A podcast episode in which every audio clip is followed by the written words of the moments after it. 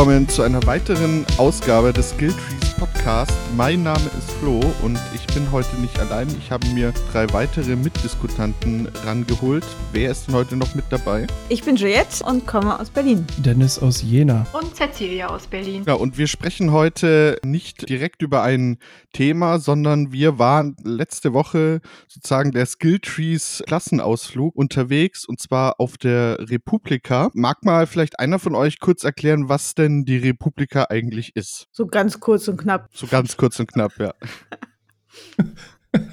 Aber zumindest so, dass man eine Vorstellung hat, was die Republika eigentlich ist. Kennt ja nicht jeder. Na, ich hätte jetzt gesagt, es ist eine große Medienkonferenz und man, manche nennen es auch Festival. So ist die Selbstbeschreibung der Republika. Aber es hat schon eher im Innenbereich eine äh, Konferenzatmosphäre, im Außenbereich mit den ganzen Essensständen und Getränkeständen und so hat es dann eher wieder Festival-Feeling. Also ich denke, das kommt schon einigermaßen hin.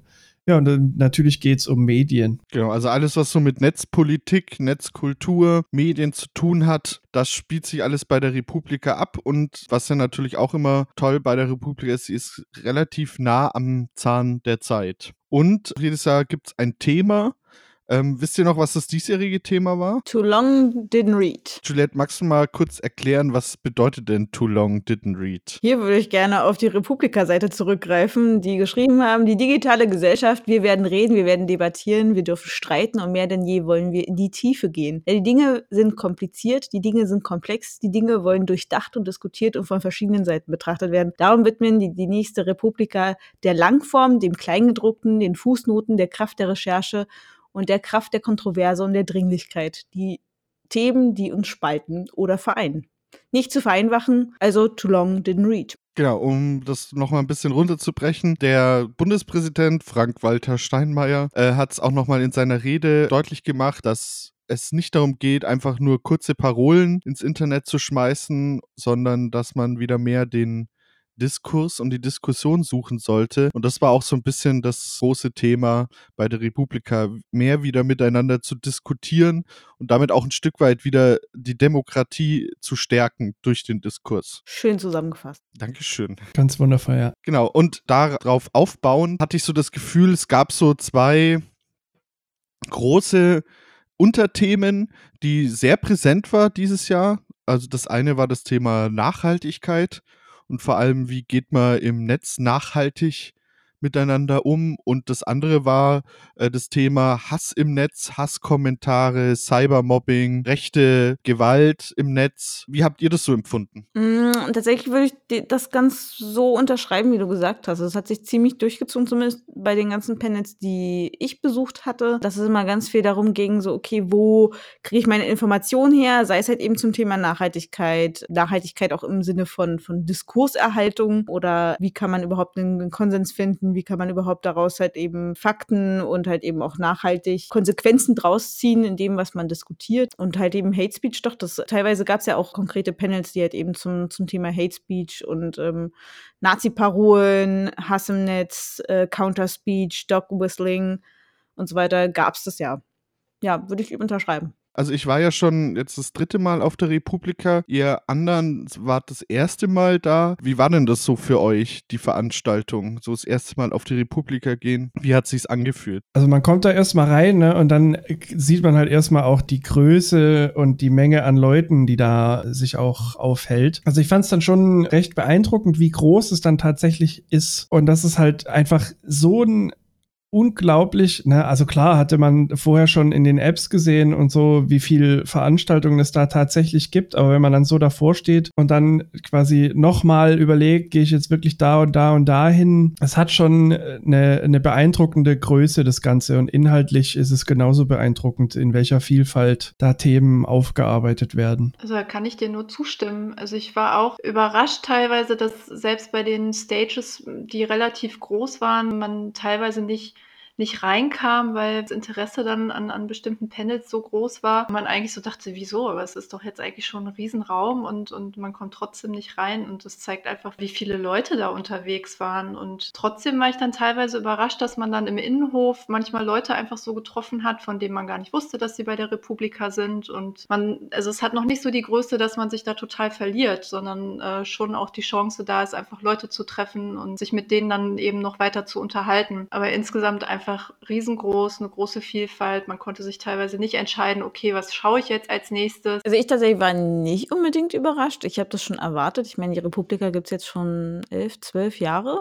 wenn ich das jetzt richtig im Kopf habe. Und die ist ja auch gewachsen. So, und äh, immer mehr geht es seine Runde. Jetzt ist erstmal, weil ich, dass der Bundespräsident halt eben das Keyword hat, gleich am Anfang, um, um einzuleiten. Und also ich glaube schon, dass es halt eben eine hohe Reichweite hat und dementsprechend halt eben ja auch große Seele sind, das ein großes äh, Gelände sein muss. Tatsächlich hat mich das aber auch ein bisschen gestresst, weil ich fand es trotz allem, die haben sehr viele Wegweiser, sehr viele Hinweise, dass man halt eben wusste, okay, da müsste ich jetzt hingehen, um zu dem und dem Panel zu kommen. Aber teilweise hatte ich zumindest das Gefühl, dass trotz allem ich bei vielen Sachen dann so dachte, oh, gehst du jetzt da echt hin, dann musst du jetzt durch die ganze Halle, dann musst du raus und dann musst du rechts rum und dann musst du die fünf Stockwerke hochgehen. Dass ich schon das Gefühl habe, die sind sehr schnell gewachsen und können nicht ganz so gut die Räumlichkeiten dazu anpassen. Die haben trotzdem halt ein super schönes Feeling, also dieses Festival-Feeling, was du gerade gesagt hattest, Dennis, haben sie gut eingefasst, auch mit diesem Rundum-Thema mit Moby Dick und halt die Seiten, die halt eben durch das ganze Gelände sich da gezogen haben und auch die Lichtinstallation, das war alles wunderschön durchdacht und da alles einen roten Faden, aber trotzdem, ich glaube, dass halt die Republika jetzt schon wieder an dem nächsten Punkt steht, den nächsten Schritt machen zu müssen und das merkt man ja auch so, also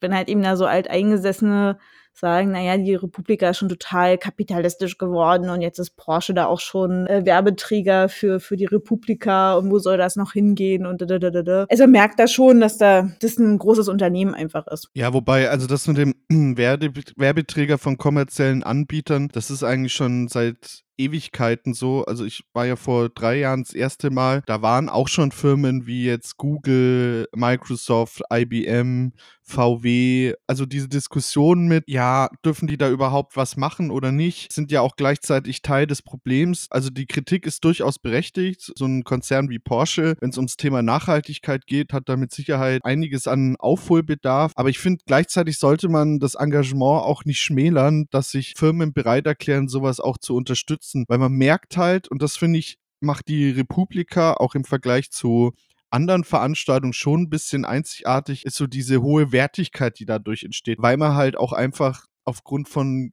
gewissen finanziellen Mitteln ganz anders da auch so eine Veranstaltung hochziehen kann. Also man muss sich nur mal vor Augen führen, das sind drei Tage mit über 1200 Workshop-Panels, wo auch wirklich sehr viele namhafte, renommierte Speaker drauf sind, die alle so in dem Bereich was zu sagen haben, teils äh, in Deutschland, teils auch aus dem Ausland, aus Amerika. Also ich erinnere mich, letztes Jahr war jetzt fällt mir der Name gerade nicht ein, die Whistleblowerin, die freigesprochen wurde vor kurzem wieder. Ja, ich weiß, wen du meinst, ja, mir fällt auch nicht ein. Es ist, es ist nicht Edward Snowden, aber auch der ist auch schon per Videoschaltung auf der Republika aufgetreten. Chelsea Manning, jetzt fällt es mir wieder ein. Genau, die war zum Beispiel auch da letztes Jahr und ich finde, das ist schon, was du so in der Form selten halt bekommst. Also auch in der Qualität und in der hohen Zahl auch. Von daher bin ich da so ein bisschen zwiegespalten, ob man das verurteilen sollte, dass auch solche Firmen bei der Republika sind. Ich finde nicht. Also das zeigt sich ja auch, es hat sich ja äh, auch dann in den Inhalten gezeigt, in den verschiedenen Panels, dass da trotzdem jetzt keiner irgendwie ein Blatt nimmt und sagt, ja, nee, wir reden jetzt nicht schlecht über die und die Firma. Es war ja auch Google anwesend und so weiter und es war trotzdem, gab es immer wieder genügend Kritik auch an den, an den großen Konzernen wie Google, Amazon und so. Also es wirkt jetzt halt auch nicht so, als würde jemand da nicht irgendwie was dagegen sagen, nur weil die jetzt anwesend sind oder so. Also es ist ja jetzt nicht unbedingt der eine große Werbeträger da, vor dem man dann irgendwie kuscht oder so. Wollte ich gerade erwähnen, also im Endeffekt gab es ja auch den, den großen Appell, den ich auch, auch wie so einen roten Faden irgendwie durchgehört habe, dass vor allen Dingen so von der politischen Seite her immer wieder dann aufgefordert worden ist, okay, VerbraucherInnen, aber halt eben BürgerInnen sollten mehr einfordern von den einzelnen Firmen und da waren ja auch Google und so weiter halt eben genannt. Aber was ich zum Beispiel auch super gut fand, dass halt eben genauso gut erwähnt worden ist, dass auch von den BürgerInnen halt eben von den von der Politik mehr eingefordert werden muss. Fand ich halt eben, dass, obwohl halt eben die ganzen Player halt eben vor Ort sind, dass trotzdem Kritik in alle Seiten verteilt worden ist. Also es ist nicht durchaus so, dass da auch die Republika gewisse moralische Grenzen hat. Wenn man sich anguckt, wie das letztes Jahr mit der Bundeswehr war, die wollten halt mit Uniform da aufschlagen und da hat sich ja die Republika dagegen äh, entschieden, beziehungsweise dagegen positioniert. Gab ja dann auch einen riesen Eklat, findet man, glaube ich, auch noch einen mhm. sehr ausführlichen Blogpost dazu. Also man ist da schon auch versucht, da eine bestimmte Wertenorm zu vermitteln. Und ich glaube, so wie das abläuft, ist es auch für beide Seiten in Ordnung. Naja, und ich meine, letztendlich, ne, wenn es darum geht, irgendwie einen Diskurs zu führen, dann musste an manchen Stellen eben auch gucken, dass die, dass die Leute eben auch da sind oder auch irgendwie sich melden können oder auch von der anderen Seite zeigen können. Und das ist, glaube ich, wenn dann bestimmte Player dann da sind oder eben man einfach auch in den Diskussionsrunden dann auch äh, sagen kann, was man selber davon hält, ist es ja auch gegeben. Und da denke ich, da muss man die eben bei ihrer Verantwortung auch packen. Und wenn sie dann da sind, dann kann man das eben auch tun. Also was ich dieses Jahr auch gut fand, wenn wir schon bei, äh, man muss gemeinsam den Diskurs suchen, war, dass sie die TinCon mit in die Republika integriert haben. Also für die, die die TinCon nicht kennen, das ist im Endeffekt die Republika nur für Jugendliche bis 21. 21, genau. Das heißt, auch da gibt es dann äh, Panels speziell für Jugendliche. Aber es war dieses Jahr auch so, dass die Jugendlichen dann in die anderen Panels der Republika gehen konnten. Und das fand ich wirklich cool, dass man da versucht, so ein bisschen das miteinander zu verbinden. Und äh, es war ja sonst immer getrennt, die zwei Veranstaltungen, und da auch so ein bisschen so einen Dialog zwischen den Generationen herstellt. Es war auch so, dass man als Erwachsener in, also nicht in alle, aber in ein paar von den TinCon-Panels nämlich auch teilnehmen. Also ich fand es auch interessant, wie es sich dann da vermischt hat. Man hört ja immer so, wenn man so viele äh, Bürgerinnen und Bürger mal so sprechen hört, wie die Jugend interessiert sich nicht, die haben keinen Bock, die machen nicht mit, die, die wollen von ganzen Politik und Demokratie nichts wissen. Da zeigt sich dann aber, dass das gar nicht stimmt, weil wie viele Jugendliche dann, vor allem am zweiten Tag fand ich es krass, wie viele Jugendliche sich auf dem in Anführungsstrichen normalen Republika-Gelände bewegt haben und äh, die ich auch immer wieder in Panels gesehen habe, äh, sich verschiedene Dinge anhören wollten. Das fand ich schon beeindruckend und es spricht halt eigentlich so gegen so ein, ja, die Jugend, die ist total Politik und Demokratie verdrossen und die wollen nur noch Fun, Fun, Fun. Also es bietet sich ja eigentlich auch an, da irgendwie eine Synergie herzustellen dann an der Stelle. Also ich würde sagen, spätestens nach Fridays for Future kann man, glaube ich, nicht mehr äh, dann sagen, dass die Jugendlichen kein Interesse mehr haben an Politik. Ich glaube, das Interesse jetzt immer stärker wird. Und da finde ich wirklich so eine Veranstaltung wie Republika eine super Möglichkeit, weil es halt auch wirklich so eine niedrigschwellige Form ist. Und was vielleicht auch nochmal besonders war, war jetzt bei dem Relearn-Track, dass es ja auch im Nachhinein immer noch die Möglichkeit gab, weil eben die Zeit im eng getaktet ist. Die Vorträge sind dann irgendwie eine halbe Stunde oder eine Stunde, dass man dann mit denjenigen, die ähm, Vorträge gehalten haben, sich dann auch nochmal wieder treffen konnte im Nachhinein in der Meet Your Speakers Corner, ein Stockwerk tiefer. Und ich selber habe das jetzt nicht genutzt, aber jetzt so in der Nachlese kam es schon durch, dass das auch rege genutzt wurde. Also dass viele Leute da auch nochmal mit denen in Kontakt getreten sind, um Diskussionen weiterzuführen und Ideen weiterzuspinnen. War, glaube ich, bei dem Relearning der einzige Bereich, mhm, ne, genau. der das angeboten hat. Ja. Aber vielleicht mal so vorweg, so als Fazit, wie war die Republika für euch? Habt ihr da was mitgenommen? Auf jeden Fall, eine ganze Menge. Also im Endeffekt, ich habe jetzt das erste Mal halt eben auch von meinem Arbeitgeber, also gut, ich habe den Arbeitgeber ja gewechselt, aber meiner Arbeitgeberin habe ich das als Fortbildung bezahlt bekommen, durfte da hingehen und durfte auch gleich dann am Mittwoch berichten, als ich dann wieder zurück war. Und im Endeffekt, ich habe da auch gesagt, ich habe so viele Punkte immer wieder aufploppen sehen, die ich in meiner, meiner täglichen Arbeit halt immer wieder begegne. Also sei es halt eben Hate Speech, sei es halt einfach Floskeln, die einfach dahin geworfen werden, sei es Thema Desinformation.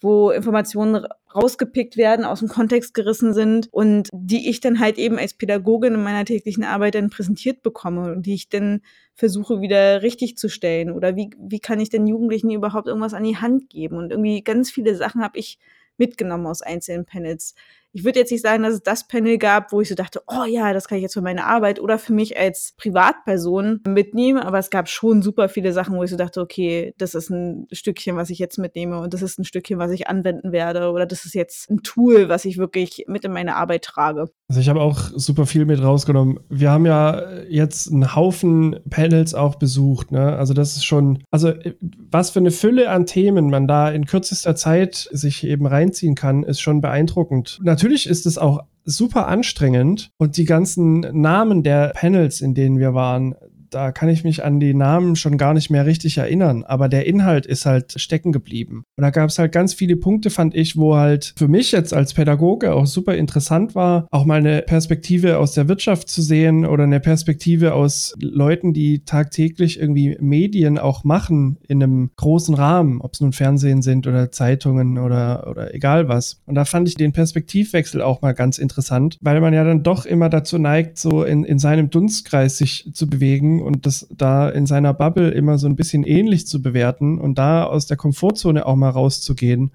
sich da Themen anzugucken, die vielleicht jetzt im ersten Moment gar nicht so viel mit Pädagogik zu tun haben, dann vielleicht, also hundertprozentig auch wieder doch, weil man halt sich in den Lebenswelten seines Klientels auch bewegen muss. Und dafür fand ich das echt ganz interessant. Ich würde aber trotzdem einen Kritikpunkt einwerfen, also vielleicht auch speziell auf diese, diesen Relearning-Bereich, weil mir nämlich aufgefallen ist, dass ganz viel, was in dem Bereich präsentiert wurde oder von denen, die es präsentiert haben, sehr wenige eigentlich wirklich äh, Pädagogen waren, sondern also ganz viel, was, was da vorgestellt wurde an Projekten, das war eher aus dem journalistischen Bereich oder aus dem äh, Film- oder Medienschaffenden. Muss schon sagen, dass ich so ein bisschen das Gefühl hatte, dass gerade so die Medienpädagogen da äh, nicht in der Form vertreten waren, wie sie sie vielleicht sein müssten. Also wie seht ihr das? Naja, also ich finde, was man, also ich habe jetzt noch mal so ein paar Sachen einfach jetzt im Nachgang noch mal auf YouTube nachgeschaut und weil ich so dachte, okay, bevor ich jetzt irgendwie so ein Urteil fälle, weil ich selber das Gefühl hatte, zum Beispiel auch, dass Schule ganz stark vertreten war thematisch, ne? Also so, wo ich dann so denke, ja, natürlich muss das Thema auch in die Schulen rein, aber dann fängt es wieder irgendwie bei ab der Altersklasse zehn Jahre aufwärts an, also Klasse fünf und sechs.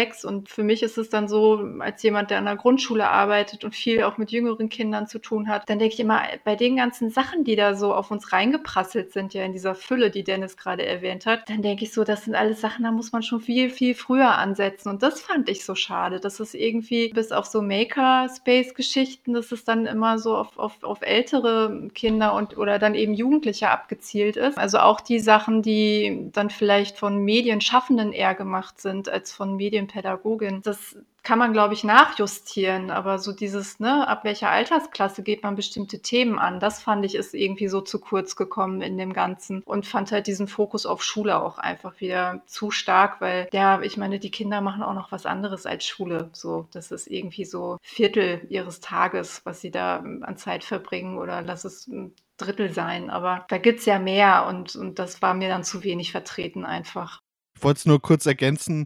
Also ich sehe seh das nicht nur beim Altersspektrum, sondern halt auch zwischen schulischen und außerschulischen Sachen. Also da stimme ich dir echt zu. Ich sehe das ähnlich. Also gerade der zweite Tag war, also zumindest gefühlt, sehr auf Schule bezogen auch. Und gerade jetzt mal unabhängig vom Inhaltlichen, aber da, wo es um pädagogische Themen geht, eben in diesem Relearn-Bereich, fand ich es schade, dass er halt so vergleichsweise weit weg vom Schuss war. Ne? Also das war jetzt nichts Drastisches. Man konnte da ja easy hinlaufen. Aber das fand ich dann schon ein bisschen schade, weil es gefühlt auch immer, zumindest bei den Panels, wo ich jetzt war, immer nicht so gut besucht war. Und ich glaube, dass es schon auch ein Punkt ist, dass man halt aus dem Hauptgelände im Prinzip raus muss, dann halt ein paar Meter nach rechts und dann ist man halt erst da. Das fand ich nicht so glücklich. Mir wäre es lieber gewesen, wenn der pädagogische Bereich im Hauptbereich wäre. Aber das ist ja auch was, was möglicherweise die nächsten Jahre noch kommen wird. Ne? Also ich meine, unser Bereich ist halt letzten Endes auf dem aufsteigenden Ast, wenn man das so sagen kann. Und möglicherweise sehen wir uns in ein, zwei Jahren dann im Hauptgebäude wieder. Und natürlich aus persönlicher Sicht der fünfte Stock im Relearn-Bereich. Das war natürlich schon, ich sag's mal so, es war ein beschwerlicher Weg hinauf. Aber ich bin noch hier. Es hat nicht zu schweren Folgen geführt, von dem her geht's. Zum Glück. Aber davon abgesehen fand ich halt eben, dass halt eben die K5-Bühne zu weit weg war. Da stimme ich dir auch total zu, dass es beschwerlich war hinzukommen, dass vielleicht auch Leute, die nicht aus den Themen Medienpädagogik oder Bildung, Schule kommen, dass sie durchaus auch die Berechtigung hätten, halt eben dahin zu gehen, einfach mal reinzugucken, so wie wir ja auch manchmal in irgendwelche Panels reingekommen sind, wo wir jetzt so dachten, hm, wir gucken uns das mal an, um einfach mal da reinzuhorchen, vielleicht stehen zu bleiben und zu sagen, oh, ich nehme jetzt doch mal ganz schön interessante Sachen mit, obwohl das jetzt gar nicht in meinem Arbeitsbereich liegt. Also das finde ich zum einen halt schade, aber zum anderen auch, dass mir die Anzahl von PädagogInnen absolut gefehlt hat auf den Mainstages. Also ich hatte mehrere Male auf den Stages Momente, wo ich so dachte, okay, sitzt vielleicht äh, jemand, der aus den Sozialwissenschaften kommt, jemand, der aus den Politikwissenschaften kommt, der vielleicht eine wichtige Position in irgendeinem Ministerium innehat, der aus einer aus irgendeiner Stiftung kommt, aus irgendeiner Institution, die Forschung betreibt. Aber ich habe wirklich in mehreren Panels immer wieder den Appell raushören können, dass es darum geht, Bildung neu zu denken, Bildung neu zu, zu äh, vermitteln, dass die Menschen, die halt eben jüngeren Menschen, aber halt eben auch Thema Erwachsenenbildung, Leute da begleiten, also es um Prozessbegleitung geht und wo ich so dachte, ja, ihr redet hier gerade über uns um uns Medienpädagogin oder Pädagogin mhm. allgemein. Aber im Endeffekt, da sitzt keiner von den Pädagoginnen. Das heißt die ganze Zeit, ja, es, es muss jetzt was kommen. Also das hatte ich wirklich einmal, glaube ich, das Panel hier überall wissen, aber was wissen wir wirklich? Wo halt eben, äh, das war, war von der Media Convention, die ja halt ja so angedockt war in der Republika dieses Jahr, wo es halt eben ganz viel darum ging, okay, wo beziehen wir unser Wissen her und wie verarbeiten wir das? Und dann wurde auch ganz viel über Schulsystem diskutiert und wo ich dachte, ja, aber das ist jetzt eine tolle Wissenschaftlerin, die aus dem naturwissenschaftlichen Bereich kommt, die Moderatorin ist und jemand, der halt im WDR äh, Intendant ist und äh, aber auch bei einem anderen Panel, wo, wo es zum Thema ländlich digital sucht, Versorgung und Infrastruktur in Medien im Lokalen, wo dann halt im Endeffekt auch wieder Minister saß und so weiter und wo es dann auch wieder darum ging, ja, auf dem Land muss trotzdem, müssen trotzdem die Medien Einzug halten. Und es muss trotzdem Leute geben, die halt die richtigen Tools für die Leute vor Ort halt eben finden. Wo ich so denke, ja, das sind wir. Wir sind diejenigen, die vernetzen. Wir sind diejenigen, die die Tools kennen. Aber trotzdem sitzt da keiner, sondern es sitzen halt eben andere Menschen da oben und sprechen darüber. Beziehungsweise, was mir zum Beispiel aufgefallen ist, also wenn wir auch mal von Bildungsorten sprechen und was da sozusagen als Bildungsort auch gesehen wird, dann waren zum Beispiel Bibliotheken, Museen, gerade auch im, im Hauptbereich ganz stark vertreten und die haben, es gab auch einige Panels, wo ich auch drin saß, die sich mit dieser Frage auseinandergesetzt haben, also digitale Transformation, wie schaffen wir es, unseren Bildungsort für die Zukunft fit zu machen. Aber ich habe wenig, zumindest ich habe kein, kein Panel gesehen, wo auch halt andere Bildungsorte, wie jetzt zum Beispiel auch offene Kinder- und Jugendhäuser mit dabei waren. Also es ist schon, war schon interessant, dass man da auch wieder ganz klar nur ein bestimmtes Spektrum aufgetaucht ist, nämlich so diese klassischen Bildungseinrichtungen aus dem Kulturbereich wie Museen und äh, Bibliothek. Und also ich behaupte mal, das ist jetzt nicht unbedingt der erste Ort, wo zum Beispiel Jugendliche Sich viel aufhalten, sondern da gibt es mit Sicherheit andere Bildungsorte, die da vielleicht viel relevanter sind. Oder die halt auch direkt mit der Zielgruppe auch eben aufgrund von Niedrigschwelligkeit halt auch viel mehr Kontakt haben. Ne? Also gerade in Jugendzentren oder so, wo du einfach mal schnell reinlatschen kannst. In dem Museum hast du erstmal eine Hürde. Aber ich denke, dass das der Grund ist, warum die sich da auch nochmal anders engagieren, ne? Weil die halt gucken müssen, wie sie ihr Publikum kriegen. Und da wird wahrscheinlich die Motivation dahinter eine andere sein, weil da kommen die eben nicht mal eben so schnell rein. Denken sich, ach, ich gehe heute mal schnell ins Museum. So, das wird ja nicht passieren. So, dann gehen sie lieber zum Kickern rüber ins Jugendzentrum. Ja, wobei ich behaupten würde, also die haben mit Sicherheit auch das ein oder andere Haus ein Problem, ein zeitgemäßes Angebot zu präsentieren. Ja, sicher. Auf jeden Fall ist es, da, was das angeht, halt eben ausbaufähig. Das, das stimmt, auf jeden Fall da nochmal auch eine Lebensrealität halt eben zu präsentieren. Also ich meine, wie viele, gibt, ihr kennt es ja auch aus euren Einrichtungen, wie viele Kooperationen bereits bestehen mit diesen klassischen Institutionen, die halt eben ja repräsentiert sind auf der Republika. Aber trotzdem die Vor- und Nachbereitung, die findet woanders statt, die Akquirierung für die TeilnehmerInnen findet woanders statt. Und trotzdem gibt es aber auch abgesehen davon halt eben auch super viele andere tolle Projekte. Also wenn ich jetzt zum Beispiel ans Thema Hate Speech denke, Schule mit Courage, Schule ohne Rassismus ist ein riesengroßes Projekt, was an so vielen Schulen stattfindet, was aber wiederum von, von kleinen Schülern, also wo halt Schulsozialarbeit zum Beispiel das betreut, wo eine SV halt irgendwie was dann organisiert, wo die digi auf digitale Tools halt eben zurückgreifen, um sich zu vernetzen, wo ich so denke, ja, das, das wäre doch nochmal was anderes und das wäre niederschwelliger, weil mich jeder Schüler bis zur 10. Klasse in Deutschland äh, zur Schule gehen muss.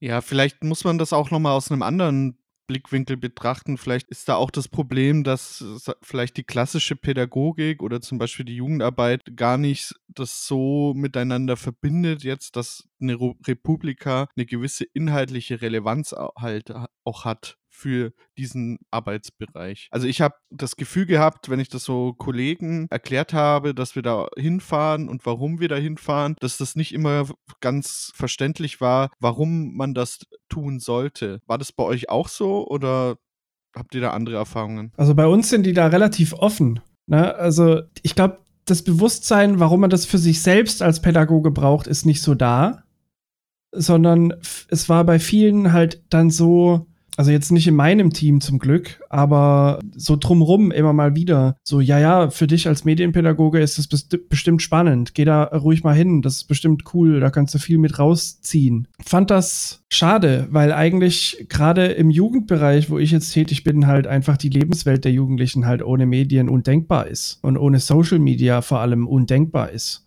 Deswegen ist das eigentlich was, was für alle Pädagogen ist.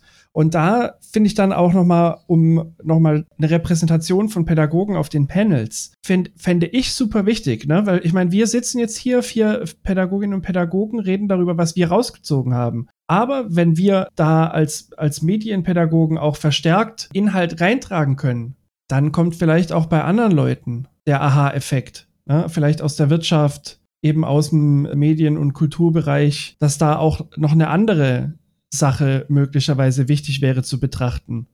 Also es wäre ja nicht nur für uns schön, um irgendwie uns repräsentieren zu können, sondern halt auch für andere Leute, die, die dann halt was aus einem anderen Bereich mit rausnehmen können, so wie wir aus deren Bereichen was mit rausnehmen. Na, um halt eben auch zu sensibilisieren, was wir halt eben machen weil im Endeffekt vielen Leuten ist ja überhaupt nicht klar, was machen Medienpädagoginnen überhaupt. Zu deiner ursprünglichen Frage, Flo, also tatsächlich, bei mir war es ganz ähnlich wie bei Dennis. Ich habe es ins Team reingegeben, meiner Chefin vorgelegt, dass ich gerne hingehen möchte. Im Endeffekt war gar nicht klar, was das denn ist. Ich habe das versucht, gut runterzubrechen und es war totale Offenheit da, aber im Endeffekt ähnlich wie Dennis es gerade gesagt hat. Ich habe im Nachhinein, als ich es dann nochmal präsentiert habe, was ich alles so rausgezogen habe, nochmal den großen Appell gesetzt, so, das ist extrem wichtig, was, was ich da jetzt alles rausgezogen habe, weil das so viel viel Lebensrealität ist, was wir in unserem Jugendhaushalt eben die ganze Zeit erleben. Und das sind die Themen, mit denen sich halt eben unsere Jugendlichen auch beschäftigen. Und ich habe dann noch mal ganz seicht halt eben angedeutet, ja, und äh, ja, mein, mein Kumpel und Kommilitone, der geht mit seinem ganzen Team dahin, auf dich verwiesen, Flo. Und um halt da auch irgendwie vielleicht den Ruck dann zu bekommen, dass im nächsten Jahr vielleicht das ganze Team halt eben dann sagt, oder zumindest das Jugendhausteam sagt, okay, wir, wir machen uns da auf den Weg, weil im Endeffekt, das sind ja auch nicht rein pädagogische Themen, sondern im Endeffekt eigentlich ja Themen, die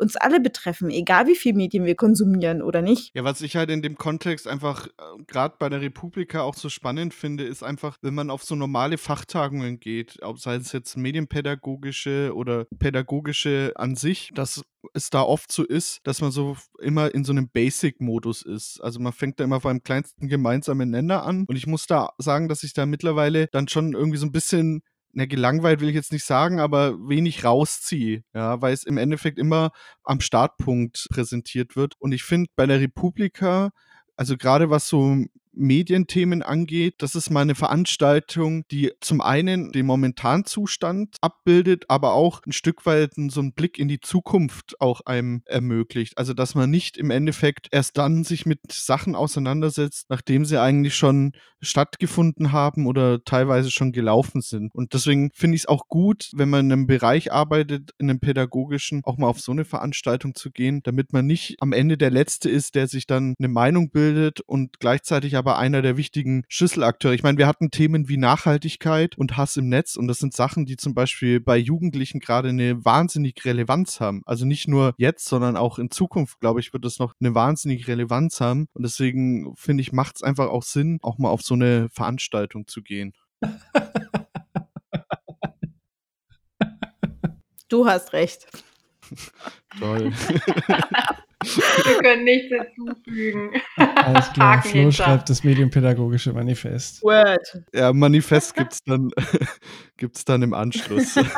nee, aber ernsthaft, das ist, ist was, was mich wirklich ganz oft stört bei so Fachtagungen, dass man immer wirklich beim bei so Kleinscheiß anfängt, wenn man da halt Ja. Beim nach der fünften Fachveranstaltung denkt man sich halt auch, ja, habe ich jetzt halt auch schon ein paar Mal gesehen so. Na, oder es, oder es geht halt eben komplett vorbei. Also ich kann mich auch erinnern, ich habe hab mal beim, beim SFBB, das ist halt eben die, die Servicestelle, die halt für Fortbildung in Berlin und Brandenburg zuständig ist, extra medienpädagogisches Fortbildungsangebot für Pädagoginnen, die halt im, in der offenen Mädchenarbeit halt eben arbeiten oder mädchenbezogenen Arbeit. Und im Endeffekt saß ich denn da mit meinen Kolleginnen, die genauso fit waren wie ich, also relativ fit, und halt eben noch mit ein paar anderen Kolleginnen, und Kollegen, die nicht so fit waren. Und im Endeffekt, wir bewegten uns im Urschleim von, ja, wie kann man dann bei Facebook die Privatsphäre-Einstellung um, umändern? Wo ich so denke, das hat nichts mit, okay, wie, wie ist es denn jetzt speziell bei Mädchen und Medienumgang? Oder was gibt's da noch für, für Hinweise und so weiter? Also das ist wirklich der tiefste Urschleim, der rausgeholt wird und der besprochen werden muss. Und auf einmal ist der Fachtag vorbei und ich sitze da und denke so, okay, ich habe meine Zeit gerade vergeudet, so richtig hart. Und es liegt nicht an der Dozentin oder am Dozierenden, sondern es liegt daran, dass wir nicht alle auf einer Ebene sind. Ja, aber ich glaube, das ist eben dieses, das, was so viele Teams oder, oder Kollegien irgendwie auch betrifft, ne? Die, ich, ich nenne es jetzt Medienkompetenz derjenigen, die mit den Kindern arbeiten, die ist halt auch noch so gering ausgebildet oder dann teilweise haben die Leute, also ältere Kolleginnen und Kollegen haben dann Angst vor bestimmten Themen, sich damit auseinanderzusetzen, weil sie denken, es überfordert sie oder die glauben dann ganz schnell irgendwelchen bewahrpädagogischen Äußerungen von Herrn Spitzer oder irgendwie sowas. Und da dann gegen anzukommen und denen zu sagen, nee, aber diese ganzen Themen sind gesellschaftsrelevant und wenn wir es nicht jetzt schon mit den Kindern und Jugendlichen angehen, was soll denn dann werden? Dann ist klar, dass wir von denen überholt werden und, und dann nichts mehr irgendwie großartig reißen können. Und letztendlich geht es ja darum, auch zu wissen, wie kann ich die Kinder und Jugendlichen da begleiten. Und da muss ich halt auch ein bisschen ins kalte Wasser springen und, und mich da mal mit auseinanderzusetzen. Und dafür sind jetzt zum Beispiel die Panels und die Aufzeichnungen von der Republika super. Also ich habe mir jetzt schon ein paar rausgesucht, wo ich dann meinen Kolleginnen und Kollegen sagen werde, so, guckt euch das mal an, kostet euch eine halbe Stunde und ihr müsst noch nicht mal dahin gehen. Also das ist auch was, was ich sagen muss, das ist eine ganz tolle Sache, was die Republika macht, nämlich dass die im Nachhinein alles auch noch mal so als Video on Demand zur Verfügung stellen. Also ich kenne eigentlich wenig Veranstaltungen, die das in dem Ausmaß machen wie die und also da stimme ich dir auch zu, das dann noch mal im Nachhinein aufgreifen zu können, ist wirklich eine super Sache und teilweise dadurch, dass die Panels halt wirklich maximal eine Stunde sind, also so im Schnitt zwischen halbe Stunde und Stunde, ist das auch immer alles, finde ich, sehr kompakt aufbereitet, sodass man da jetzt nicht tagelang sich damit auseinandersetzen muss, um da mal einen Überblick in ein bestimmtes Thema zu kriegen. Und nicht nur das, wenn du mal überlegst, das Thema war jetzt Hate Speech und Nachhaltigkeit. Wie nachhaltig ist denn das, dass ich nicht tausende Blätter von Fortbildungsmaterial jetzt mit nach Hause schleppe, sondern halt eben, wenn ich irgendwie noch mal was nachgucken möchte, dann habe ich es als Video 究 online, kann es angucken, bis zu dem Zeitpunkt, was ich möchte. Und selbst wenn ich halt eben anderes Video, wo ich halt eben bei dem Panel nicht dabei sein konnte, also ich zum Beispiel konnte ja nur Montag, Dienstag da sein, es ist ideal, halt einfach nochmal da reinzugucken, wenn ihr mir sagt, ey, Mittwoch war der Panel so großartig, guck dir das nochmal an, weil das voll gepasst hat und das rund gemacht hat. Also vom Nachhaltigkeitsthema finde ich das ideal und halt auch von der, von der Relevanz. Also wie oft ich auch schon auf Fortbildungsmaterial gewartet habe, wo es hieß, ja, die PowerPoint oder die Präsentation, die schicken mir dann zu und dann sind zwei Monate vergangen und dann habe ich es irgendwie in meinem Postfach und eigentlich weiß ich gar nicht mehr, was ich jetzt damit anfangen soll. Naja, wenn wir jetzt eh schon bei den einzelnen Panels sind und bei den Videos, vielleicht leiten wir dann doch einfach mal über. Wir haben uns äh, alle so eine kleine Top 3 an Highlight-Panels zusammengeschrieben. Einige von denen haben wir also jeder einzeln bei sich in der Liste. Also es ist nicht, also von jedem jetzt eine Top 3, wo immer ein anderes Panel ist. Aber vielleicht können wir ja da mal so ein paar Empfehlungen geben, was wir besonders gut fanden, was man sich vielleicht auch nochmal im Nachhinein auf YouTube anschauen sollte. Wer würde denn gerne mal anfangen mit seiner ersten aus seinen Top 3? Ich würde mal anfangen mit, was ich super fand, war The Kids Are Alt-Right, wie die neue rechte Influencer nutzt. Aus dem einfachen Grund, dass ich das so am Rande immer schon natürlich mitbekomme, dass, dass die Nazis da irgendwelche Sachen auf Social Media irgendwie nutzen und dass sie das immer natürlich auch irgendwie sehr ähm, wirksam zu tun scheinen. Und ich aber so merke, okay, es ist jetzt bei mir auf der Arbeit zum Beispiel nicht so relevant und so in meinem Alltag beschäftige ich mich da halt weniger mit, wo man es vielleicht öfter tun müsste. Und das war für mich zum Beispiel so eine super Gelegenheit, das einmal so zusammengefasst zu sehen, Beispiele zu sehen. Und das fand ich halt total spannend. Also teilweise auch erschreckend, aber die Beispiele, die da genannt wurden, äh, haben einem dann aber auch vor Augen geführt. Also wer einigermaßen, ja, ich sag jetzt mal, humanistisch eingestellt ist und das Herz auf dem rechten Fleck hat oder auf dem linken dann in dem Fall, der fällt auf so einen Quatsch gar nicht erst rein und findet das super. Also da sehe ich dann schon, dass man da auch gut gegenwirken kann und habe das dann für mich auch nochmal so relativieren können. Okay, wer so plump auf Leute zugeht, der hat eigentlich keine große Chance und da kann man schon entgegenwirken und habe mir dann gedacht, okay, jetzt so bei mir vielleicht so drei Dritt- und Viertklässler, die fallen da vielleicht drauf rein, aber jetzt, wo ich das gesehen habe, dann kann ich da auch mal sagen, weißt du was, pass mal auf, ich zeig dir jetzt mal so und so geht es auch anders. Das fand ich war da ganz schön auf den Punkt gebracht. Und deswegen ist das in meinen Top 3. Ja, wobei, also ich würde da doch ein bisschen widersprechen, ob das wirklich so plump ist. Also ich, wir saßen ja beide in dem Panel drin und ich habe mich da ja auch im Vorfeld schon ein bisschen mit auseinandergesetzt und also zum einen muss man schon sagen, gerade wie die so moderne Stilmittel nutzen, so auf YouTube und, und Instagram und wie die sich das dann halt vermischen mit, mit rechten Ideologien, das fand ich schon extrem erschreckend, wie hochwertig das produziert ist, aufbereitet ist und auch wirklich in, in welchem Detailgrad. Und was mich dann noch so ein bisschen erschreckt hat, war, welches Netzwerk da auch dahinter steckt. Also ich glaube, bei mehreren Panels zu dem Thema ist immer der Name Martin Sellner genannt worden, der Vorsitzende der rechten, äh, der identitären Bewegung. Und wo der Mann überall seine Finger drin hat und mit welcher also Effizienz der halt gerade so Rechtsradikalismus im Netz salonfähig machen, fand ich schon erschreckend so. Und ich habe mir dann gedacht, eigentlich müsste es da auch mehr auf der anderen Seite geben, so ein Einsatz, das nicht irgendwann darauf hinausläuft, dass äh, die Rechten da äh, völlige Narrenfreiheit haben. Ja, aber ich habe das schon so aufgefasst, also es wurde ja auch am Ende nochmal gesagt, dass es schon auch, also wenn man das halt mal wirklich auseinander nimmt, ne, was da, was da stattfindet und sich da mit auseinandersetzt und da auch Zeit für nimmt und das eben nicht so schnell konsumiert. Und ich glaube, das ist eben das, was wir dann eben in unserer Arbeit tun müssen, dass wir die Kinder und Jugendlichen da eben fit machen, dass sie das nicht eben nur schnell auf Bildebene konsumieren, sondern sich da auch nochmal anders mit auseinandersetzen, dass man da schon merkt, dass das echt ganz schön plump ist. Okay, vielleicht war jetzt der Vergleich so, ne, dass vielleicht Dritt- und Viertklässler drauf ein, reinfallen und Ältere vielleicht nicht mehr. Jetzt vielleicht ein bisschen hochgegriffen, aber ich denke schon, dass das, also natürlich, es ist erschreckend, was da ein Netzwerk hintersteckt und, und, und. Aber wenn wir wissen, wie das funktioniert und wir unsere äh, Kolleginnen und Kollegen auch dazu kriegen, das zu verstehen und sich da eben wirklich mit auseinanderzusetzen und da keine Sorge vorzuhaben, das ist für mich eine neue Technik oder mich interessiert es nicht, dass man dann schon irgendwie da dann eben auch aufzeigen kann, an welchen Stellen das dann, auch wenn es hochwertig aufgemacht ist, doch auch wieder plump und stumpf ist und halt Strategien sind, die halt früher auch genutzt wurden und äh, wo man auch sagen musste, nee, also so geht es nicht, sondern es funktioniert anders. Und da wurde am Ende nochmal darauf hingewiesen. Also im Grunde genommen wichtig, dass wir als Pädagoginnen und Pädagogen das Handwerkszeug haben, um das halt auch zerlegen zu können. Ne? Und dann ist das Hintergrundwissen natürlich äh, wichtig, auf jeden Fall. Ja, und auch zu wissen eben, dass es dieses Riesennetzwerk ist. So, ne, dass da Mechanismen irgendwie am Start sind, wo man eben schnell drauf reinfallen kann und gerade Social Media über, über diese Schnelligkeit und, und äh, kurzen Eindrücke. Ja, das ist klar, aber ja, irgendwo muss man ja anfangen. Da stimme ich dir zu, ja.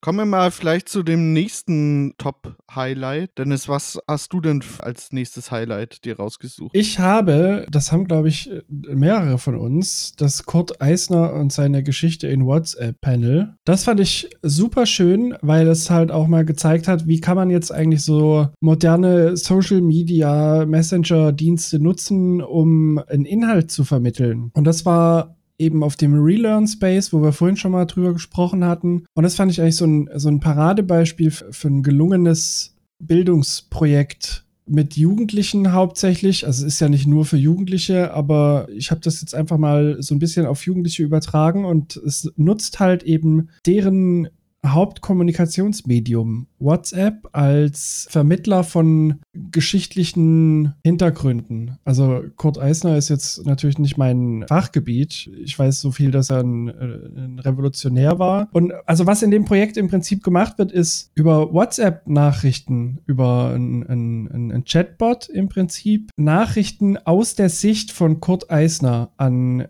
die Leute zu schicken, die daran eben teilhaben und da halt eben den, den geschichtlichen Inhalt auch mit Sprachnachrichten, Bildern, alten Zeitungsausschnitten halt einfach plastisch darstellen über ein vielfach genutztes Medium. Und das fand ich einen super interessanten Ansatz, weil es halt einfach nicht so langweilig ist, wie wenn jemand sagt, hier, guck mal im Geschichtsbuch Seite 356 Kurt Eisner. Es war einfach, fand ich, eine erfrischende Art, Geschichte zu vermitteln. Ja, vor allem auch hat es so einen interaktiven Charakter, weil es war ja nicht nur so, dass man äh, von Kurt Eisner Informationen bekommen hat, sondern dass man im Endeffekt auch Fragen stellen konnte, auf die man dann auch zeitnah eine Antwort gekriegt hat. Oder auch so ganz viele so kleine Interaktionen. Die haben dann am, am Schluss ja auch nochmal so ein Kondolenzbuch rausgebracht, wo dann jeder, der an dem Projekt teilgenommen hat, was reinschreiben konnte. Also da waren schon echt viele coole Ideen dabei. Und was ich halt interessant fand, war auch, die haben ja dann so ein bisschen so einen Blick hinter die Kulissen gegeben und wie sie an die Sache rangegangen sind. Also da fing es ja schon an, dass sie festgestellt haben, dass ja, glaube ich, 90 Prozent der Leute, die das Projekt genutzt haben oder daran teilgenommen haben, über WhatsApp kamen.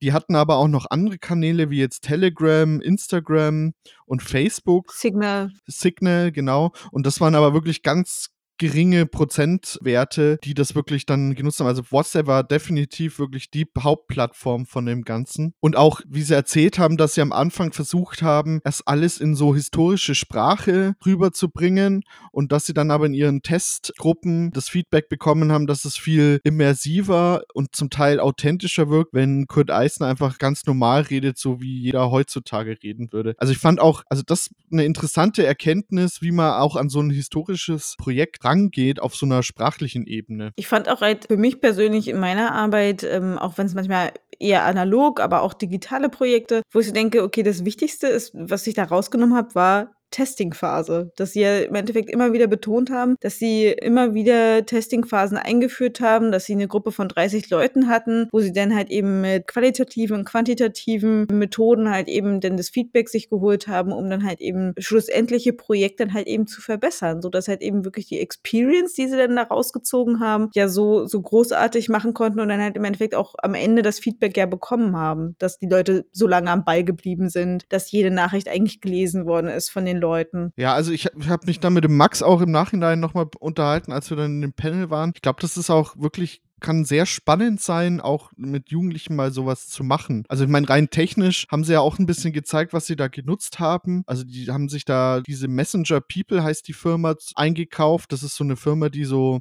administrativ kann man da dann auch so Chatbots verwalten.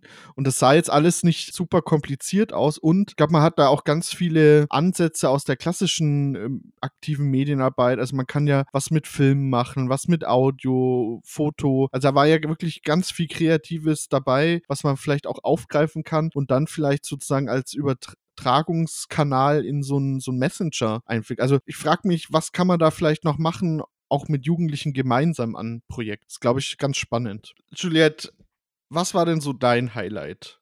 Oder eins deiner Highlights? Ich glaube, eins meiner Highlights ist auch eins deiner Highlights und tatsächlich gleich vom ersten Tag. Das war der Vortrag von Sigi Maurer, der österreichischen ehemaligen Politikerin, zum Thema It's the Patriarchy Stupid wo im Endeffekt Frau Maurer eigentlich nur ihre Erfahrungen, die sie halt jetzt gerade auch so in die Öffentlichkeit gepusht hat, mit diesem unangenehmen Gerichtsverfahren und auch dieser unangenehmen Erfahrung von, von Hardcore-Sexismus und halt auch strukturellen Sexismus, der da ähm, mit dem Gerichtsverfahren ja auch noch so einhergegangen ist.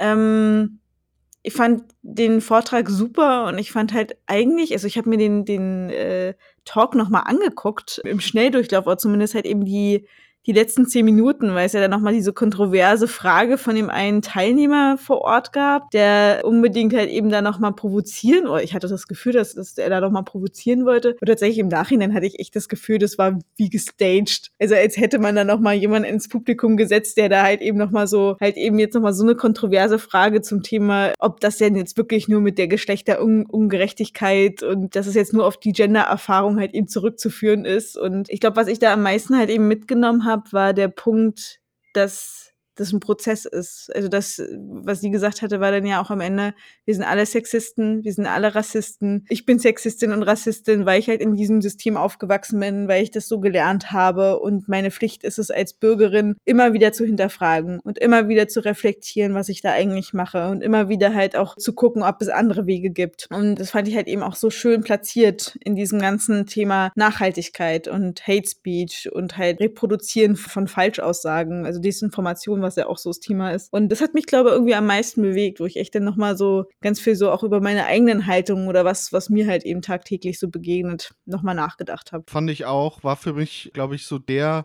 Highlight-Vortrag bei der Republika. Ich habe den auch Tage später bei einem Vortrag mit eingebaut, weil ich finde, also die Geschichte von Sigi Maurer wirklich sehr kompakt eigentlich darstellt, was das momentane Problem auch beim Thema Hasskommentare, Sexismus im Netz, dem Abbau vom Patriarchat und kann wirklich nur empfehlen, sich die Stunde, sich mal diesen Vortrag, der ist auch sehr unterhaltsam, muss man sagen, sie nimmt es ja doch auch ein Stück weit mit Humor und präsentiert es auch sehr unterhaltsam. Aber ich glaube, das ist wirklich so ein Fall, wo man wirklich auch so als Fallbeispiel äh, hernehmen kann, um so ein bisschen auch diese Problematik oder Thematik ein Stück weit zu erklären. Also kann ich wirklich nur empfehlen, sich mal anzuschauen neben dem Sigi Maurer Vortrag habe ich noch ein weiteres Highlight gehabt, nämlich der Vortrag von Frank Rieger. Frank Rieger ist der einer der Sprecher des Chaos Computer Clubs und dem sein Panel hieß Cyberwar, hybride Kriegsführung, Desinformation, Auseinandersetzungen zwischen Machtblöcken im digitalen Raum. Also da könnte man auch sagen, too long uh, didn't read, ne, was den Titel angeht.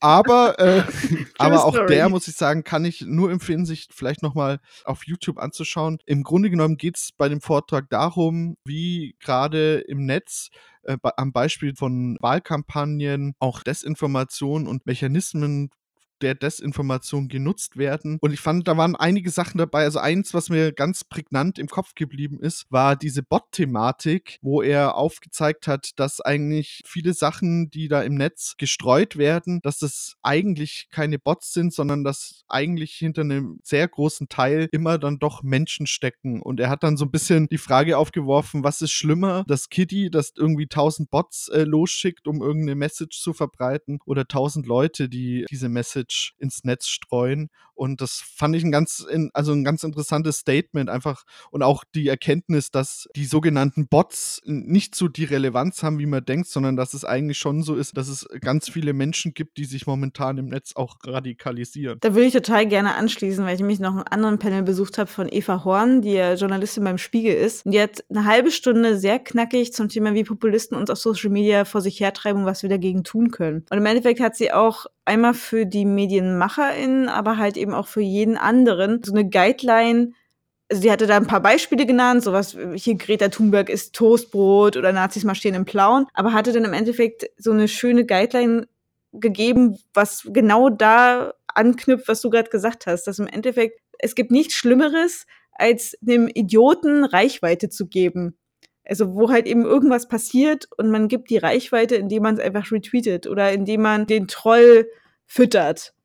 Und wo ich auch so dachte, okay, ja klar, das ist ein Unterschied, ob ich jetzt, äh, jetzt einfach nur Kritik übe oder wie ich, inwiefern ich jetzt darüber berichte oder ob ich jetzt da einfach nur meiner, meiner Wut jetzt freien Lauf gebe, indem ich halt eben da jetzt eine Plattform biete. Es war interessant, also bei dem Vortrag von Frank Krieger, weil er am Schluss nochmal so ein bisschen den Vorschlag aufgeworfen hat, dass, oder er war der Meinung, dass eigentlich die Plattformen, die etablierten, wie jetzt Facebook oder Instagram, dass die eigentlich eh schon verloren sind und dass da sozusagen das Kind schon im Brunnen gefallen ist und es dann vielleicht mehr Sinn machen würde, neue Plattformen zu schaffen oder auf alternative Plattformen auszuweichen, die dann ein Stück weit reglementierter sind. Also er hat das Beispiel genannt Mastodon. Die Plattform kenne ich selber nicht, also ich war noch nicht drauf, aber scheinbar ist es laut seiner Aussage so, dass man da zum Beispiel die Möglichkeit hat, bestimmte Gruppen zu bilden und die auch thematisch zu definieren und auch zu reglementieren. Ja, also dass dann bestimmte Inhalte auf der Plattform oder in dem auf dem Server oder Chatroom, wenn die genannt werden oder stattfinden, dass dann da auch entsprechende Konsequenzen gibt. Muss ich aber sagen, bin ich nicht so ganz überzeugt von, ob das Sinn macht oder das Problem das löst, dass man einfach das auf eine andere Plattform verlagert, weil ich glaube, meiner Meinung nach hat das einfach ganz viel damit zu tun, wie wir Menschen in Zukunft vorhaben, miteinander im Netz umzugehen. Also ich glaube, da, da ist dann auch wieder so ein bisschen dieser erzieherische Auftrag. Ich glaube, wir müssen viel stärker lernen, dass das, was wir im im, im, realen Leben oder im analogen Alltag gelernt haben, den Umgang miteinander und den Respekt miteinander, dass der auch deutlich stärker im Netz übertragen werden muss. Da bin ich auf jeden Fall bei dir. Word. Gerade bei neuen Plattformen ist auch immer so die Frage, ne, inwieweit kann man da auch Leute mit hinnehmen? So, das, die Frage muss man sich auch mal stellen. Deswegen bin ich da auf jeden Fall bei dir also es ist ja auch die Frage, ob eine Gesellschaft, die so ist, wie sie jetzt gerade ist, also aufs Netz bezogen, auf einer anderen Plattform sich halt dann ändern wird und ob man dann einfach die ganze Zeit regulieren muss, weil sich das Grundlegende nicht ändert. Ja, und zumal es hat ja auch immer viel damit zu tun, auf welcher Plattform finde ich denn meine Leute, wo findet denn was statt? Bei den Messengern sieht man es ja ganz gut und bei dem Thema zum Beispiel Datenschutz. Es gibt mittlerweile zig Messengers wie jetzt ein Freema, ein Signal, ein Telegram, die so ein bisschen als die Alternativen zu WhatsApp gelten. Aber wenn man sich mal anguckt, wie das im Verhältnis genutzt werden, dann ist es eigentlich so, dass WhatsApp immer noch der Messenger schlechthin ist. Und selbst wenn man Freema nutzt, also ich kenne ganz viele, die haben zwar Freema, aber so ganz losgelöst von WhatsApp haben sie sich auch nicht. Und bei Jugendlichen ist es erst recht so, wenn man sich die Gym-Studie anguckt, da ist es nicht so, dass die Jugendlichen jetzt äh, alle zu Freema abgewandert sind die letzten zwei, drei Jahre, sondern die sind immer noch bei WhatsApp und Instagram. Also ich glaube, man muss da schon das Problem äh, an der jeweiligen Plattform einfach angehen und mit den Leuten dahinter arbeiten. Sille, was hast du denn noch in deiner Top 3 Liste? Ich hatte noch Gitarren statt Knarren. Wir holen uns den Protestsong zurück von und mit Nils Buckelberg. Das hatte aber eher so den Grund, dass ich den noch so von früher von Viva kenne, äh, einfach neugierig darauf war, was der da jetzt draus macht aus diesem Gitarre statt Knarren. Wir holen uns den Protestsong zurück, weil man da so irgendwelche altbackenen Lieder irgendwie im Kopf hat, die dann irgendwie, ja, also mein Bild war so, dass das dann alles sehr verkopft ist und so. Und er hat da aber sehr äh, gängige Beispiele rausgeholt wie heißt er denn noch?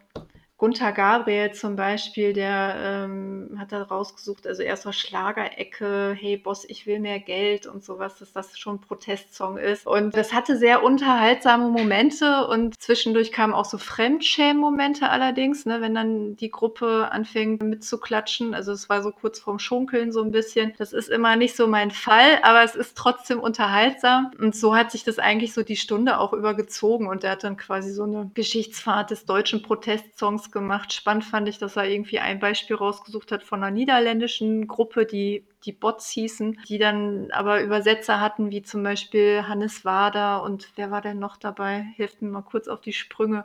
Oh, ich weiß es auch nicht mehr, aber auf jeden Fall ein buntes. Konstantin Wecker, glaube ich, oder?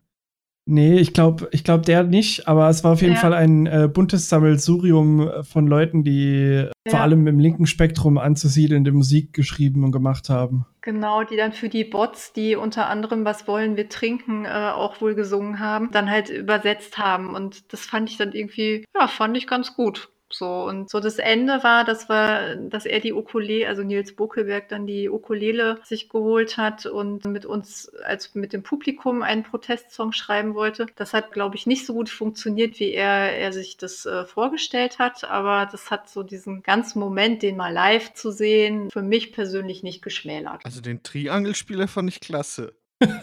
das fand ich auch super. Der war richtig gut. Ja, der hat es gut gemacht, ne?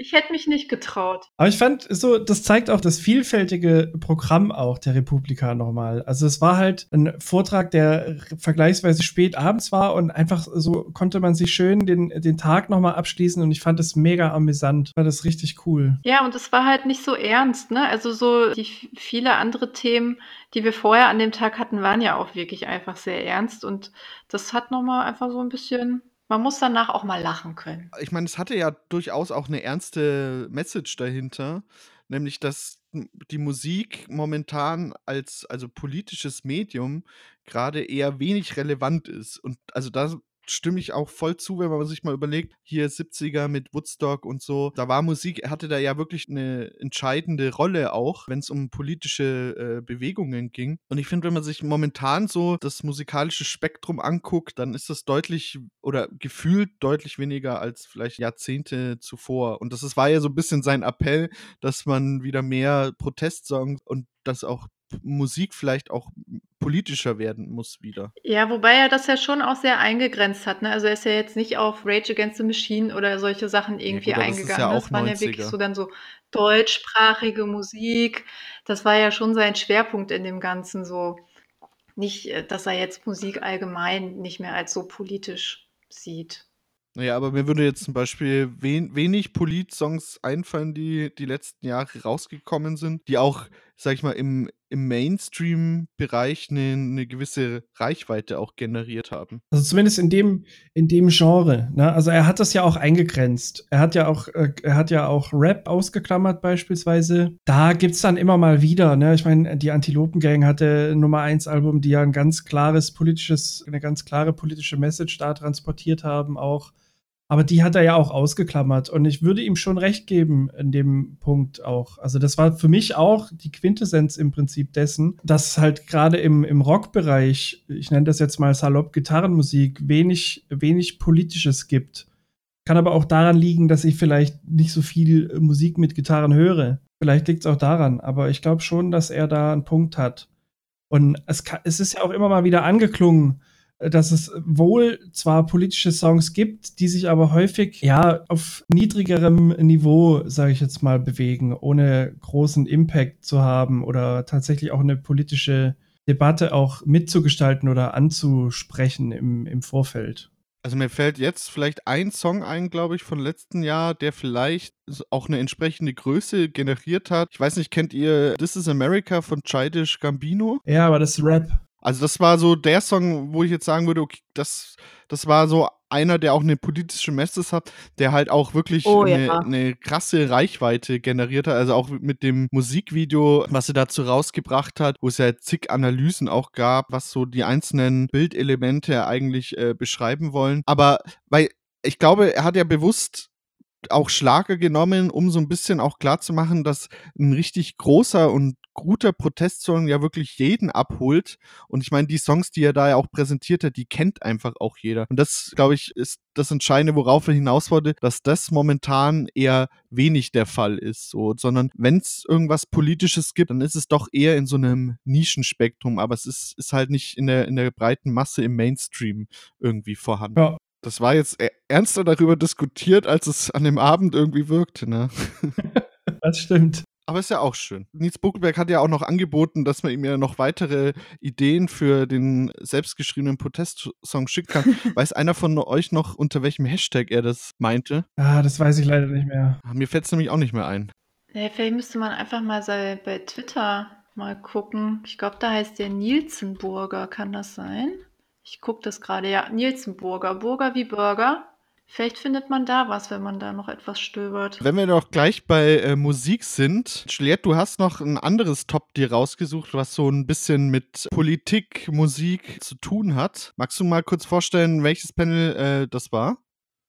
Genau, ich hatte mir noch das Panel von den beiden, der doch Wissenschaftlern, angeguckt, die sich zum Thema dem Run DMC Meme auseinandergesetzt haben und äh, die im Endeffekt das ein bisschen analysiert haben, auseinandergenommen haben, in welchen Kontexten dieses Meme, es ist ein kreiertes Meme, was aus dem Run DMC Logo halt eben entstanden ist, was ja selber in den 70er Jahren kreiert worden ist von einer Designerin und was sich halt teilweise so sehr verselbstständigt verselbstständigt hat. Also die, die beiden Vortragenden haben das als so sehr geremixed genannt, dass im Endeffekt schon der ursprüngliche Sinn dahinter, also dass halt einfach das Logo ist von Run DMC, der, dem großartigen Hip-Hop-Trio, so sehr verselbstständigt hat, dass eigentlich die Leute, die es jetzt mittlerweile benutzen, halt eben gar nicht mehr damit in Verbindung setzen. Also sei es halt eben, dass davor da ist das entweder halt irgendwelche Unternehmen, das halt eben für ihre Zwecke, für Werbezwecke benutzen oder dass halt eben Parteien das benutzen. Also die, krassesten Gegenüberstellungen haben sie natürlich genannt, das Fuck AfD, also wo nur FCK und dann halt eben darunter AfD, weil daraus besteht ja dieses Run DMC-Logo, dass da zwei Balken und dazwischen sind zwei Reihen von Buchstaben, wo jeweils nur drei Buchstaben halt eben genannt sind, sodass im Endeffekt nur sechs Buchstaben zu sehen sind und dass da halt eben bei, bei dem einen Logo halt eben FCK AfD und halt eben dann später die, äh, der rechte Flügel das halt eben zu eigen gemacht hat, indem sie halt dann zum Beispiel HKN, KLZ für Hakenkreuz und somit halt eben auch tatsächlich auch nicht mehr belangt werden können,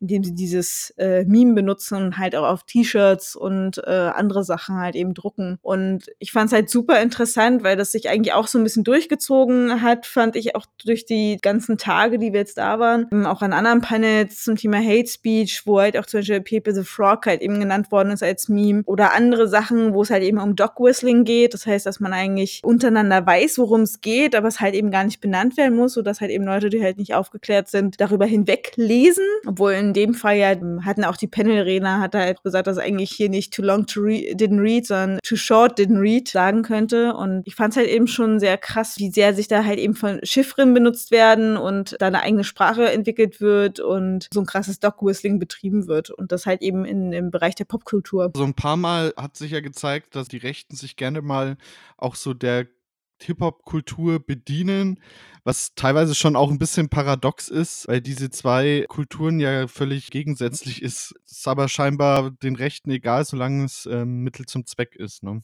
Ja, das ist ja jetzt schon länger so, dass sich da Kulturen bedient wird. Ne? Du hast ja auch so zum Beispiel vegane Kochshows und so ein Zeug.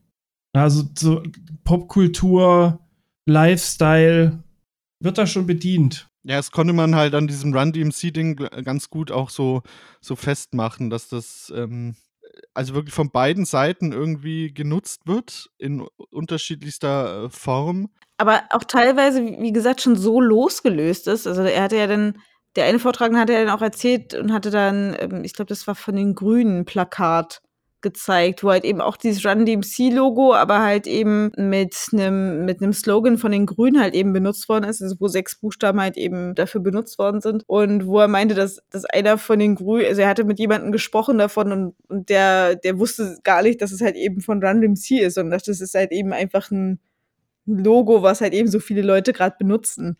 So, also er konnte das selber gar nicht zurückdatieren auf den eigentlichen Ursprung. Und ich kann mir auch gut vorstellen, dass halt eben viele Nationalsozialisten halt sich nicht dessen bewusst sind, dass sie jetzt da gerade ein Logo tragen, was zwar vielleicht andere Leute halt eben chiffriert haben für ihre eigenen Zwecke, aber dass es ursprünglich den Ursprung hat von einer von der Hip-Hop-Band, die definitiv aus einem anderen Kulturkreis kommt. Also ich, ich hatte da auch schon eine Situation mit einer, mit einer Freundin von mir. Und ich hatte halt ein, ein Run DMC-Shirt an. Und das war echt krass, weil sie fragte mich dann, was, was, was ist denn das für eine Abkürzung? Das ist doch keine, also das, das, das da steht Run DMC. Was soll das sein? sagt sie. Dann sage ich, na, Run DMC halt, kennst du nicht? Die, und, ne? und also echt krass. Und die ist halt. Wo läufst du denn hin, Dennis? Bitte? Run. Wo läufst du denn hin? Ja, ach so, ja. Äh, Run DMC, ja, weiß nicht, wo ich hinrenne. Äh, offensichtlich äh, bin ich weggerannt, weil ich mir nicht vorstellen konnte, dass jemand Mitte, Ende 20 nicht, nicht äh, Run DMC kennt. Aber das ist dann halt, das zeigt dann halt auch, in welcher, also wie sowas halt sich einfach verselbstständigt, ne? Und dann halt auch äh, für andere Zwecke, ob es nun politisch oder künstlerisch äh, ist, irgendwie eingesetzt wird und der eigentliche Ursprung aber gar nicht mehr klar ist. Seitdem stelle ich mir immer vor, dass jedes Mal, wenn ich dieses Run DMC-Shirt trage, Leute mhm. in der Bahn stehen, auf mein T-Shirt gucken und verzweifelt versuchen rauszufinden, was es denn jetzt bedeutet, was da steht.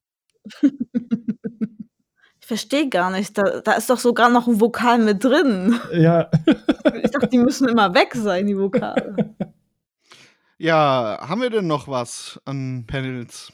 Es gab unendlich viele Panels, die, die sehr, sehr gut waren. Also die alle Auf aufzuzählen. Also du hattest ja vorhin auch gesagt, 1200 Panels insgesamt. Irgendwie war für jeden was dabei. Ist halt auch krass jetzt, ne? Also wir, wir, wir machen halt jetzt hier irgendwie so ein paar Tops, die uns im, im Kopf geblieben sind. Aber eigentlich wird das Ganze dem ja nicht gerecht. Ne? Also es waren so viele super coole Panels, super interessante Debatten auch, die davor und danach schon stattfanden, dass man in so einem anderthalb, einstündig, anderthalbstündigen Podcast dem auch gar nicht gerecht werden kann, finde ich jetzt. Das muss man dann auch immer so ein bisschen erstmal sacken lassen, ne? die ganzen Eindrücke, die man dann in den drei Tagen mhm. gewonnen hat. Also was ich auch immer wieder schön finde, ist, wenn man da auch äh, gemeinsam hinfährt, so dieser Austausch, den man dann auch vor Ort untereinander hat, diese Diskussionen, die dadurch entstehen. Also das finde ich ist auch, was man bei dieser Veranstaltung sehr äh, schätzt.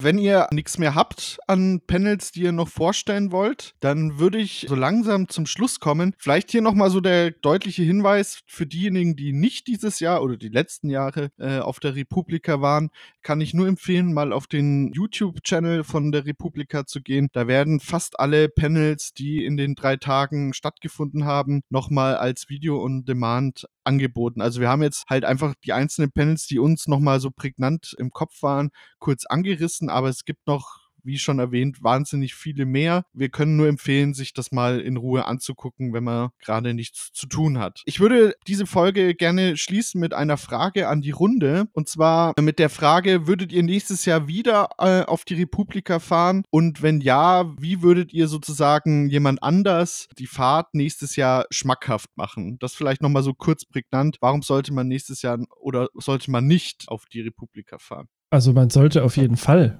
finde ich. Zumindest, also natürlich macht man es auch immer ein bisschen vom Programm abhängig. Das ist aber, wie gesagt, vielfältig und das wird sich ja höchstwahrscheinlich auch nicht ändern. Und wie ich die Fahrt schmackhaft machen würde, naja, also ich würde halt auf die schönen Landschaften auf der Reise dahin hinweisen, Flora und Fauna, die man auf dem Weg betrachten kann. Nein, natürlich nicht. Ich, ich würde natürlich auf die Vielfältigkeit hinweisen und auch auf das ganze Flair.